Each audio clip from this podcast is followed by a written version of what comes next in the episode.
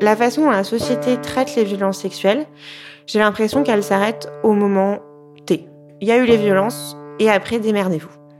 Parfois, il quand il y a jugement, euh, va y avoir une évaluation de dommages et intérêts, mais c'est rien en fait. Et on va pas laisser parler. On veut pas entendre ce que ça fait. Euh, pourquoi 30 secondes euh, chez certains ou des dizaines de fois, etc. chez d'autres, ça brise une vie en fait. C'est politique de pas vouloir prendre en charge ça. C'est politique de refuser le droit à l'écoute à ces personnes-là. C'est politique de se boucher les oreilles. C'est politique de euh, ne pas financer les associations qui prennent en charge les victimes.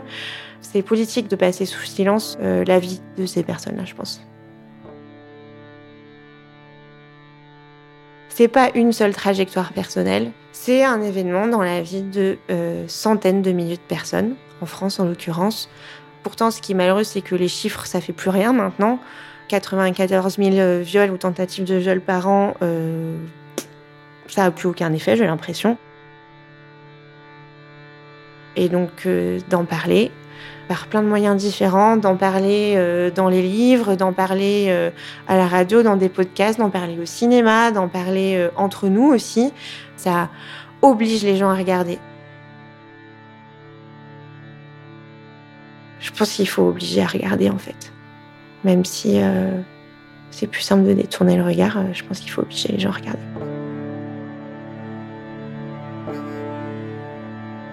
Nous guérir. Un podcast documentaire de Malika Beloussif et Alice Le Filleul.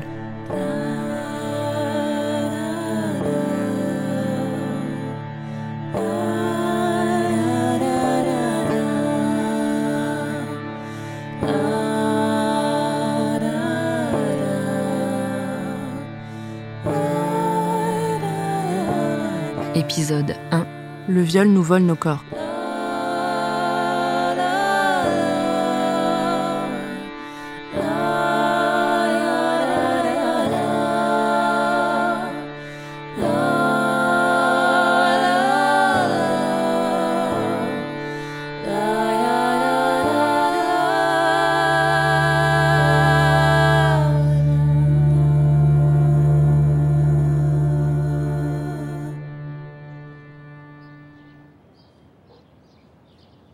Je m'appelle Malika et je suis une sur trois. Une femme sur trois subira au moins une forme de violence sexuelle au cours de sa vie. J'en ai été victime à plusieurs reprises depuis mon enfance. Ces violences ont eu des conséquences graves. Dépression, anxiété, addiction, tentative de suicide. J'ai vécu ces symptômes post-traumatiques dans le silence pendant des années, paralysée par la honte, la peur et la culpabilité. Mais tout ça, c'est fini. Aujourd'hui, je parle et j'en fais même un podcast. Mais je le fais pas toute seule. Parce qu'il faut que les récits se croisent. Parce que c'est tout sauf une histoire personnelle. Moi, c'est Alice. Ce qui m'a sauvé la vie quand le souvenir de mon viol m'a explosé dans le corps et au visage, c'est mes copines, c'est le féminisme. Et c'est la puissance de MeToo. J'ai parlé, j'ai crié, j'ai écrit que ce n'était plus possible, que je voulais une révolution pour que ça change. Ça m'a aidé à aller mieux, mais ça ne m'a pas suffi. Et maintenant, je veux dire combien les violences sexuelles abîment nos corps, nos esprits, nos estimes de nous et nos capacités à nous ancrer dans la vie. Elles ont lieu dans toutes les couches sociales, dans tous les milieux et dans beaucoup trop de familles. Nous sommes beaucoup à vivre avec. Nous existons.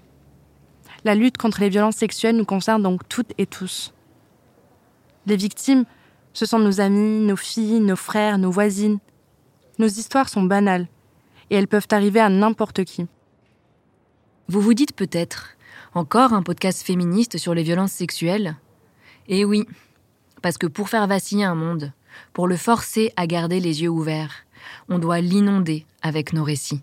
Et c'est vrai, nos paroles sont mieux prises en compte aujourd'hui qu'hier. Mais trouver des ressources pour comprendre, pour réparer ce que ces violences nous ont fait, c'est la galère.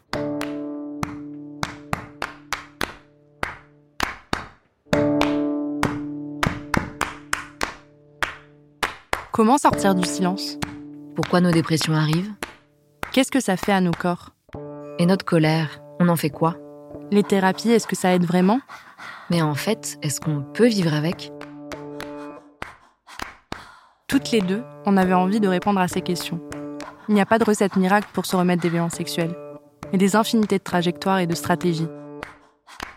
Le micro à la main, nous sommes partis rencontrer d'autres personnes concernées, pour comprendre. Qu'est-ce que ces violences nous ont fait? Comment vivre avec ces cicatrices? On veut partager des réponses à celles et ceux qui en auraient besoin. Ce podcast place les personnes agressées au centre. Car oui, nous sommes les expertes et les experts de nos propres vécus. Nous sommes là, bien vivantes. Les violences ne nous ont pas eues. Certaines des histoires que vous allez entendre sont difficiles. Prenez le temps qu'il vous faudra pour les écouter. On ne va pas parler de tout, on ne veut pas, on ne peut pas. Nos vies sont si différentes. Ensemble, nous ouvrirons des pistes pour nous réparer. La société est malade. Il est urgent de nous guérir.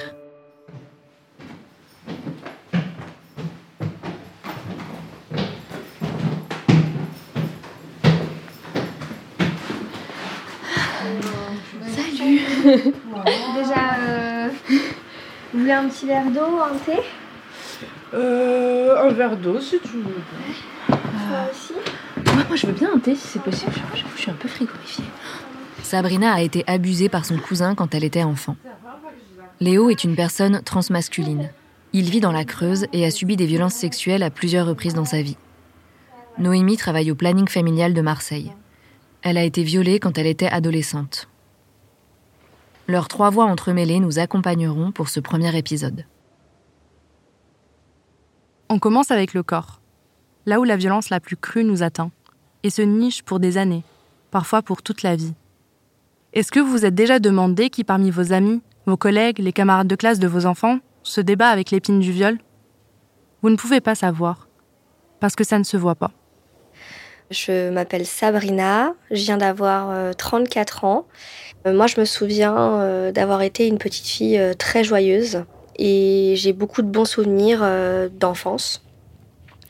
J'ai pas souvenir que psychologiquement, psychiquement, émotionnellement, les violences m'aient atteinte entre mes 4 et 9 ans. Ça, c'est venu après. Euh, voilà, je, je faisais juste ma vie de petite fille, euh, sans poser de questions. J'avais beaucoup de copains, je rigolais. euh. D'ailleurs, c'est ce que tout le monde a pu me renvoyer après coup, quand j'ai commencé à parler. euh, j'ai eu beaucoup de témoignages de gens qui m'ont dit Mais t'avais l'air d'être une petite fille tellement souriante et tellement bien dans ta peau, on comprend pas. euh. Pour nous, c'est impensable que t'aies vécu ça.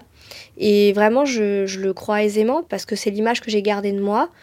Par contre, dans mon corps, ça hurlait.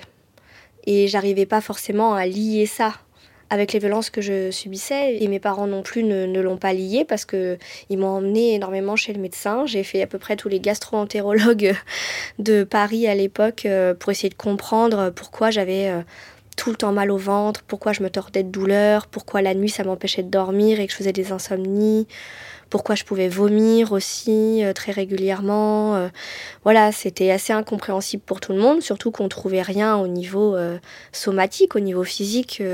J'avais rien qui, qui n'allait pas. Mais euh, maintenant, je, je pense que c'était directement lié avec les violences que je, que je subissais et mon corps qui essayait de m'envoyer un signal d'alarme en fait. Une étude clinique américaine menée par des médecins et des chercheurs en médecine en 2014 a prouvé la prévalence de symptômes gastro-intestinaux chez les enfants victimes d'abus sexuels. Malheureusement, le corps médical est encore trop peu informé des manifestations symptomatiques des violences vécues. Mal lus, nos corps et nos symptômes restent muets.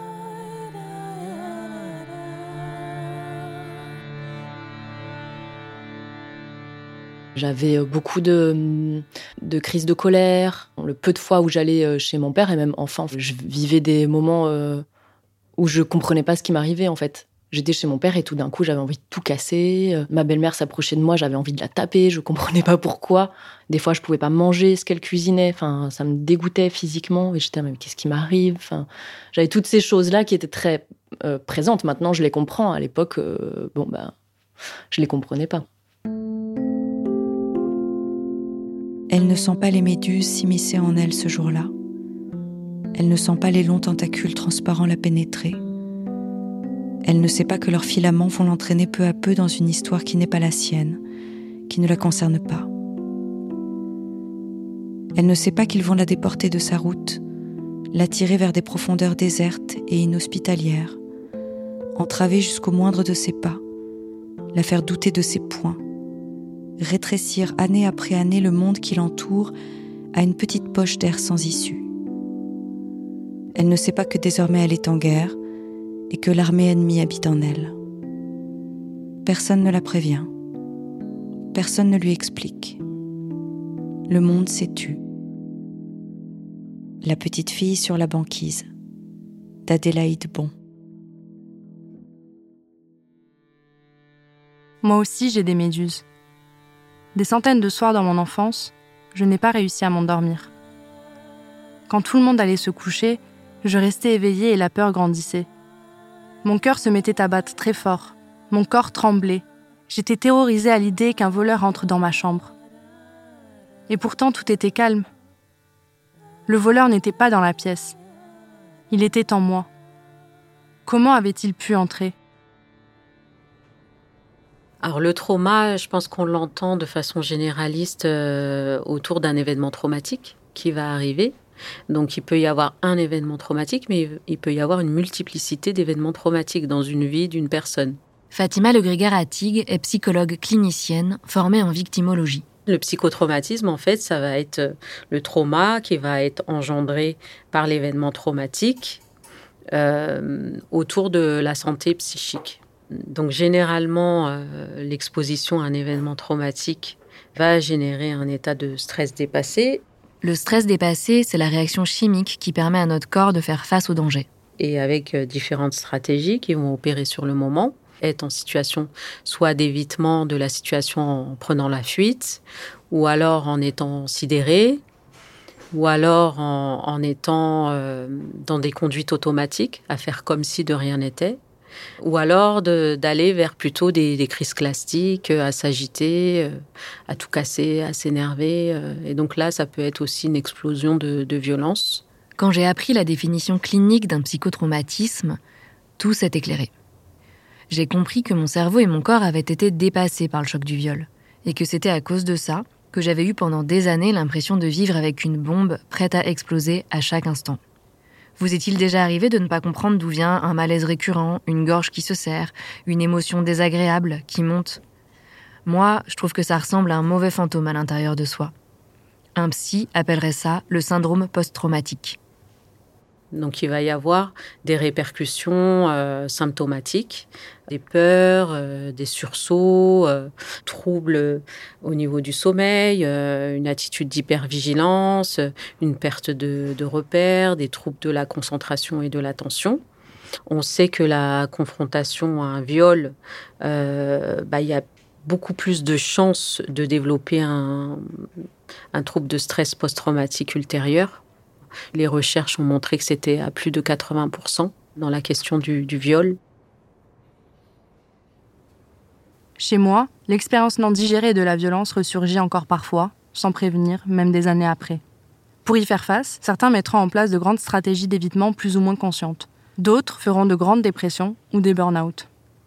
Et ça n'a rien à voir avec une prétendue résilience individuelle. Chacune fait comme elle peut dans une société qui ne laisse pas de place aux soins. Moi, j'ai été cassée. si, si, je crois que, j'ai été cassée et que j'ai. À un moment de ma vie, je suis presque morte. J'avais pas mal de hum, somatisation euh, de mon anxiété, des crises d'angoisse allant jusqu'à la crise d'attaque panique.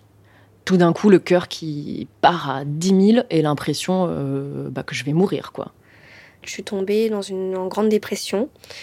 Euh, ça a duré euh, deux ans. J'arrivais plus à me lever, j'arrivais plus à m'alimenter. Euh, je pleurais beaucoup, je parlais plus et puis j'avais goût à rien. Aujourd'hui, je ne sais pas si c'est encore lié à ça, quoi, mais je pense qu'une fois qu'on rentre dans des cycles d'insomnie qui durent des années, des années, c'est difficile de s'en débarrasser dans sa vie d'adulte. Donc, dès l'adolescence, des insomnies qui pouvaient durer toute la nuit, plus tard, j'ai fait des paralysies du sommeil. Quand j'imagine mon corps, dans mon esprit, il y a certains endroits que je n'arrive pas à voir, que je n'arrive pas à ressentir. La partie au niveau du bassin, tout ce qui va être mon sexe de femme, c'est vrai que j'ai un peu du mal à l'intégrer comme étant une partie de mon corps. J'avais des problèmes alimentaires aussi, euh, vraiment une incapacité à me nourrir, euh, déjà simplement à me faire à manger. Et puis des fois, même manger, le fait d'avaler des aliments, c'était physiquement, j'arrivais pas quoi. Moi, j'ai dû avoir de longues périodes d'arrêt maladie à répétition, du mal en fait à m'intégrer dans un travail et euh, à le garder et à y rester euh, parce que en fait j'étais euh, j'étais trop mal. Des fois je, je, suis là puis je suis plus là. ça peut m'amener par exemple à me perdre dans la rue. Et ça va aussi avec je pense des questions de troubles de la mémoire où il y a des choses qui sont très floues, voire des périodes entières de ma vie que je suis capable d'oublier. L'eczéma, c'est marrant, c'est toujours au niveau euh, des fesses, du haut de la cuisse, l'entrejambe. Et moi, je pense que c'est vraiment pour essayer de me dire qu'en fait, euh, cette partie-là, elle existe. Oui, c'est vrai qu'elle a été abîmée, mais elle existe et il serait peut-être temps que je la regarde en fait, avec euh, considération, avec amour, avec soin.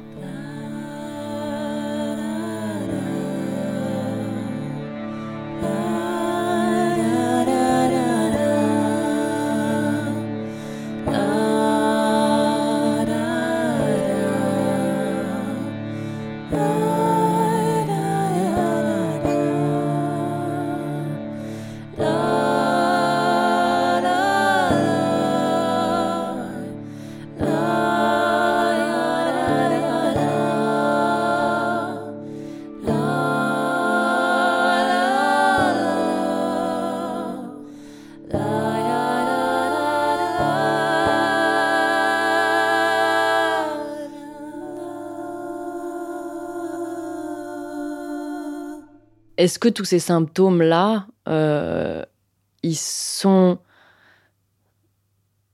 l'effet de, des violences euh, que j'ai vécues, de ces violences-là, sexuelles, ou aussi euh, d'autres violences? Enfin, j'en ai vécu d'autres, malheureusement. Après, bien sûr que ça fait partie. Oui, des violences, ça marque. le stress post-traumatique, c'est une réalité. donc, oui, ça, bien sûr que ça joue. Mm. Certaines nuits, année après année, elle est en train de rêver. Quelque chose interrompt le cours du rêve.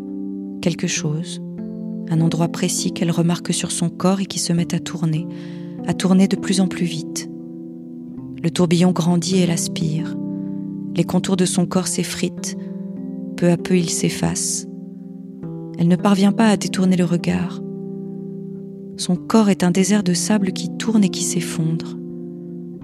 Le sable est visqueux. Il lui emplit la bouche. Rien à quoi se retenir. Elle glisse, elle se dilue. Et quand le tourbillon a envahi tout l'espace du rêve, quand elle va disparaître, elle hurle. La petite fille sur la banquise d'Adélaïde Bon. Euh, comment on refait lien avec son corps? Et sur les conséquences, notamment, on, le voit hein, sur les victimes, euh, bah, que ce soit d'inceste ou de violences sexuelles dans l'enfance, c'est des personnes qui sont plus à risque d'avoir des conduites euh, extrêmes, que ce soit en termes d'addiction, de, de drogue, de prise d'alcool. Donc ça, c'était un moyen de d'annihiler complètement son corps, euh, sur les troubles alimentaires, euh, d'anorexie ou de boulimie, qui sont très forts également, et euh, ou aussi de conduite à risque d'un point de vue sexuel. Comment on a une sexualité quand on n'est pas en lien avec son corps? Chez les victimes de violences sexuelles, on peut avoir tendance à avoir moins d'attention à sa santé sexuelle, sur les IST, sur les questions de protection, de choses comme ça. Moins de suivi gynéco, souvent. Ça peut avoir des conséquences si on est porteuse d'infection ou s'il y a quoi que ce soit qui va mal. Euh. Il y a une prévalence aussi euh, très forte chez les personnes qui ont été victimes de violences sexuelles dans l'enfance euh, sur ce rapport-là à son corps. En fait, mon corps, il vaut rien. Donc en fait, je peux tout aussi bien faire en sorte qu'il disparaisse, puisqu'en fait, il vaut rien. Et ça, bah, c'est assez terrible parce que comment on refait ce lien-là? Enfin, comment on, se refait, on refait corps avec son corps, quoi, quelque chose comme ça. Comme le racontent Léo, Sabrina, Noémie, je n'arrivais pas à comprendre ce qui se passait dans mon corps, dans mon esprit. À cause de ça, je me suis enfermée dans des cases pendant très longtemps. Troubles borderline, cyclothymie, schizophrénie. Je me souviens quand je faisais plein de listes de symptômes. Je lisais des bouquins et des articles en ligne. Je consultais des psychiatres et je faisais des tests. Puis en discutant avec Fatima Le Griguer à TIG, je me suis rendu compte que mon diagnostic initial aurait pu être celui du trouble de stress post-traumatique complexe. Si on veut que nos errances médicales cessent, il faut que les professionnels de santé se forment. Et c'est d'autant plus important que plus vite ces symptômes sont pris en charge, et mieux ils se soignent. Je trouve que c'est un peu un, parcours euh, du combattant quand même. Euh, ça fait très longtemps, moi, que j'essaye quand même euh, d'avoir un parcours de soins, qu'il soit psychologique ou physique. Mais j'ai eu beaucoup de mauvaises expériences au début et ça ne fait que 2-3 ans que j'ai réussi à me faire un petit réseau de professionnels euh, paramédicaux qui vont être en capacité de m'accompagner avec mon parcours.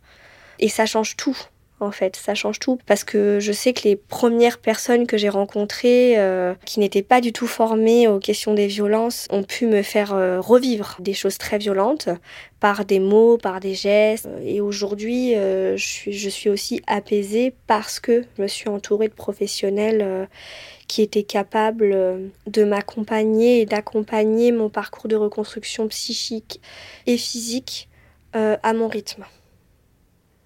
En fait, on connaît trop peu de choses des conséquences physiques des abus sexuels. Par exemple, pendant notre recherche, on n'a pas trouvé d'études cliniques qui démontrent la corrélation entre les maladies gynécologiques et les violences sexuelles. Seulement des chiffres qui nous disent que les victimes d'abus sexuels sont surreprésentées chez les personnes atteintes d'endométriose. L'autre étude sur laquelle on tombe tout le temps, c'est l'étude ACE, ACE, qui dans les années 90 aux États-Unis a démontré qu'il existe un lien entre le trauma complexe dans l'enfance et les maladies à l'âge adulte, les cancers, les pathologies auto-immunes, les douleurs chroniques. Comment on peut encore ne pas voir ça comme un énorme problème de santé publique? Je pense que plutôt que l'État, euh, par exemple, euh, ouvre euh, des cellules et des numéros et des trucs qui fonctionnent pas très bien, même si c'est peut-être bien de les avoir, mais je crois qu'ils fonctionnent quand même pas très bien.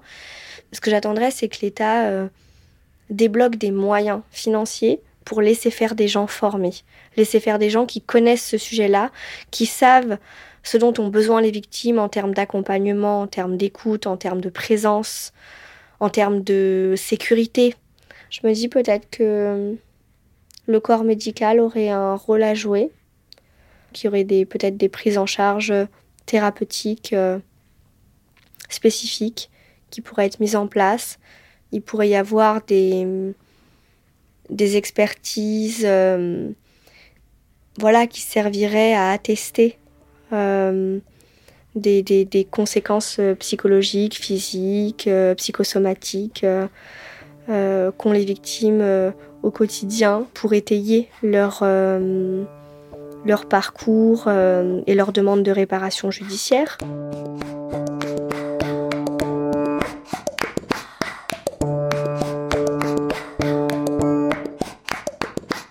Qui est important, et ce qu'on veut raconter ici dans ce podcast, c'est que même si on ne se débarrasse pas des traces du viol, on n'est pas condamné à subir les flashbacks, les cauchemars, le corps réflexe qui prend le dessus sur tout. Les premiers moments qui ont suivi la remontée du trauma, j'avais la sensation physique de m'être faite rouler dessus par un 33 tonnes. Et un jour, une amie qui avait vécu la même chose que moi m'a dit Tu vas voir, cette impression de merde, elle va finir par passer. Et d'entendre ça, ça m'a déjà un peu réparé. Elle a raison, Sabrina, d'affirmer que le corps médical a un rôle à jouer. Mais se soigner, ça coûte cher.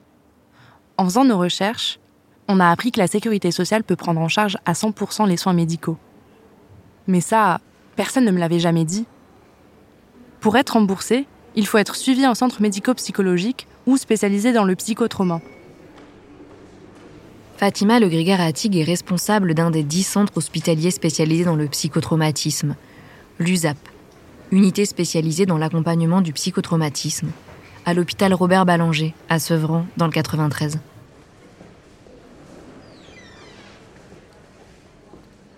alors, il a fallu euh, batailler pour créer une unité sur le psychotraumatisme parce que c'était important de pouvoir euh, avoir un accompagnement euh, pluridimensionnel et pluridisciplinaire sur la prise en charge des, des victimes. Et donc, pour nous, c'était important de, de construire un projet d'unité. Donc, moi, j'avais réfléchi quand même à un projet d'unité puisque j'avais déjà été formée en victimologie.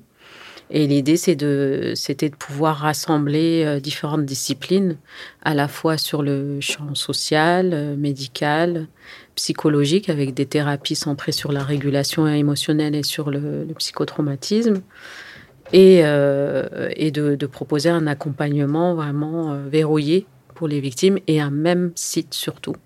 Retrouver une sensation de sécurité, ne plus subir des émotions incontrôlables. Les personnes concernées savent que trouver un ou une psychologue qui nous aide dans ce parcours, c'est très loin d'être facile. Dernièrement, les thérapies comme le MDR, l'intégration du cycle de vie ou l'approche sensorimotrice s'invitent de plus en plus dans les cabinets. Et sans être des solutions miracles, ces méthodes qui travaillent avec le corps peuvent nous aider à digérer la violence, à la tenir à distance. Et donc, euh, nous, par les thérapies qu'on propose, on propose justement de rééquilibrer euh, ces émotions-là et que on soit pas dans le trop plein et dans le pas assez.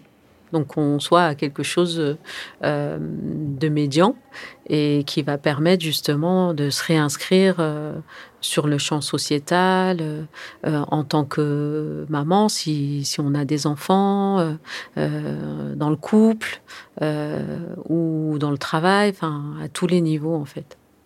Voilà. Et de se sentir vivant. Hein, l'objectif c'est surtout se sentir vivant. J'ai toujours eu l'impression de ne pas habiter mon corps. Il était inexistant. Ce qui m'a aidé à ressentir à nouveau des sensations, c'est la boxe, la marche et la danse. À l'USAP de Sevran, en plus de rencontrer des psychologues, on peut suivre un cycle d'art-thérapie sous hypnose, ou encore simplement danser. Emmanuelle Rigaud est chorégraphe et créatrice de la compagnie Les Alouettes Naïves. Elle anime un cours de danse orientale pour se libérer des souffrances du corps. Allez, on s'échauffe. On se pose, on s'enfonce dans le sol. Comment est le corps aujourd'hui Dans quel état il est Il va suivre, il va suivre, d'accord. J'ai cassé moi. Il est cassé Hier et, euh, et puis je crois que j'ai un problème avec le pollen et le froid. D'accord, ok. Voilà. Bon, je savais que la danse, elle va m'aider pour me remettre et tout. Je me suis inscrite à une danse orientale, c'est la même chose, comme ici avec Emmanuel.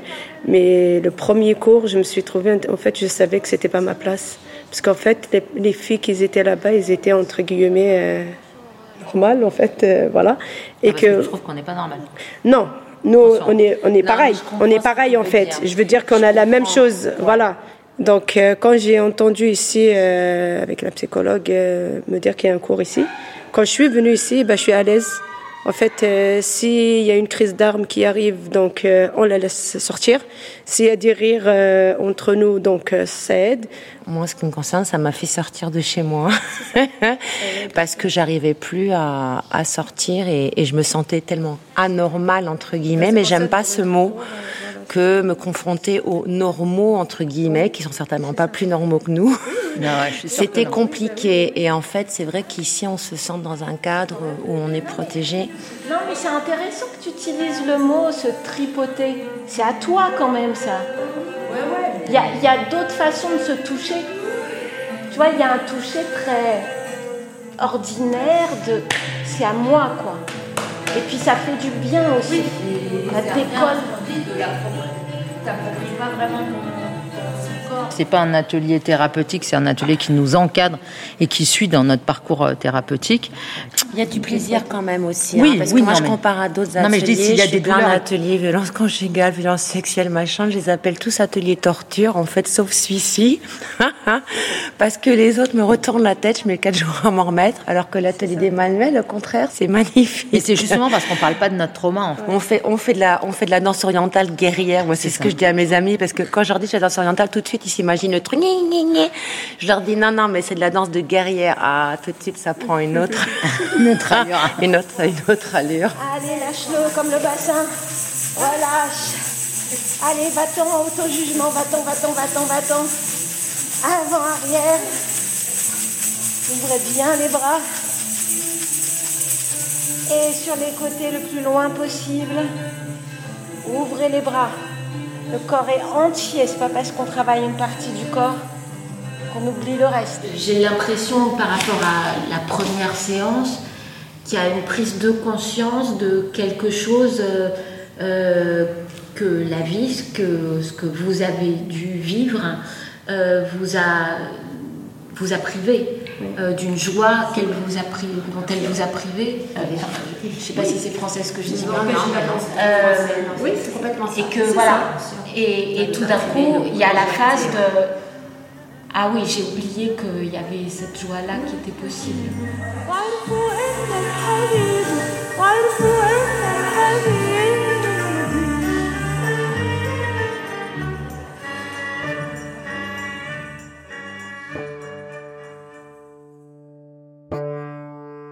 Toutes nos réparations se valent. Elles nous permettent de marcher vers nous-mêmes, de redevenir un corps autonome Courir, danser, faire du yoga, du kung-fu ou même le tour du monde. C'est reprendre la trajectoire qui nous a été volée par le viol. Refuser de devenir autre chose que nous-mêmes. À chacun et chacune de trouver les façons de se reconnecter avec son corps, avec ou sans médecin et psychologue. On peut choisir de faire de la boxe, de devenir abstinente, de pratiquer le striptease burlesque ou d'aller nager tous les jours. Vous êtes la seule, vous êtes le seul, les seuls à savoir ce qui est bon pour vous. On choisit une stratégie et ça permet de. Je pense que ça permet de faire face dans le quotidien, surtout si on a encore des séquelles, d'identifier ces séquelles-là. Pour moi, par exemple, c'est euh, l'identification des séquelles que je peux avoir, savoir quand elles surviennent, et donc faire en sorte qu'elles ne surviennent pas, et si elles surviennent, quelles ressources j'ai pour euh, les apaiser, vers qui, vers quoi me tourner? Je pense avec les personnes euh, que j'ai pu rencontrer, euh, je pose souvent la question de est-ce que vous savez ce qui peut vous faire du bien? Qu'est-ce qui vous fait du bien? Aujourd'hui, euh, d'arriver à s'offrir aussi ces moments-là, de ben ça, ça me fait du bien, et ben allons-y. Et donc, je crois que c'est une question d'auto-soin aussi. Et ben, pour finir, il y a une question qu'on pose à tout le monde. Qu'est-ce que tu dirais à une personne euh, qui a vécu des violences et qui qui serait pas bien maintenant, par exemple, ou qui serait bien d'ailleurs, mais enfin, mm. qu'est-ce que tu dirais? Je pense que je lui dirais que classiquement que je la crois. C'est peut-être le premier truc. Et euh, je pense surtout qu'elle a le droit de prendre son temps. Qu'elle a le droit de trouver son temps, de le choisir que chaque victime a son rythme et qu'il n'y a pas de bonne ou de manière façon de faire les choses et de se réparer. Et euh, je crois que c'est important de garder ça en tête et que... Et ça c'est très dur, mais parce que euh, quand en face on a des proches qui aimeraient qu'on aille mieux, qui euh, voilà, de, de se rappeler qu'on a le droit de pas aller bien, que qu'on a le droit à ça et que le soin, il passe aussi par euh, s'autoriser de pas aller bien et que je lui souhaite du courage et je pense qu'elle en a déjà et que rencontrer et garder les personnes qui, euh, qui nous font du bien.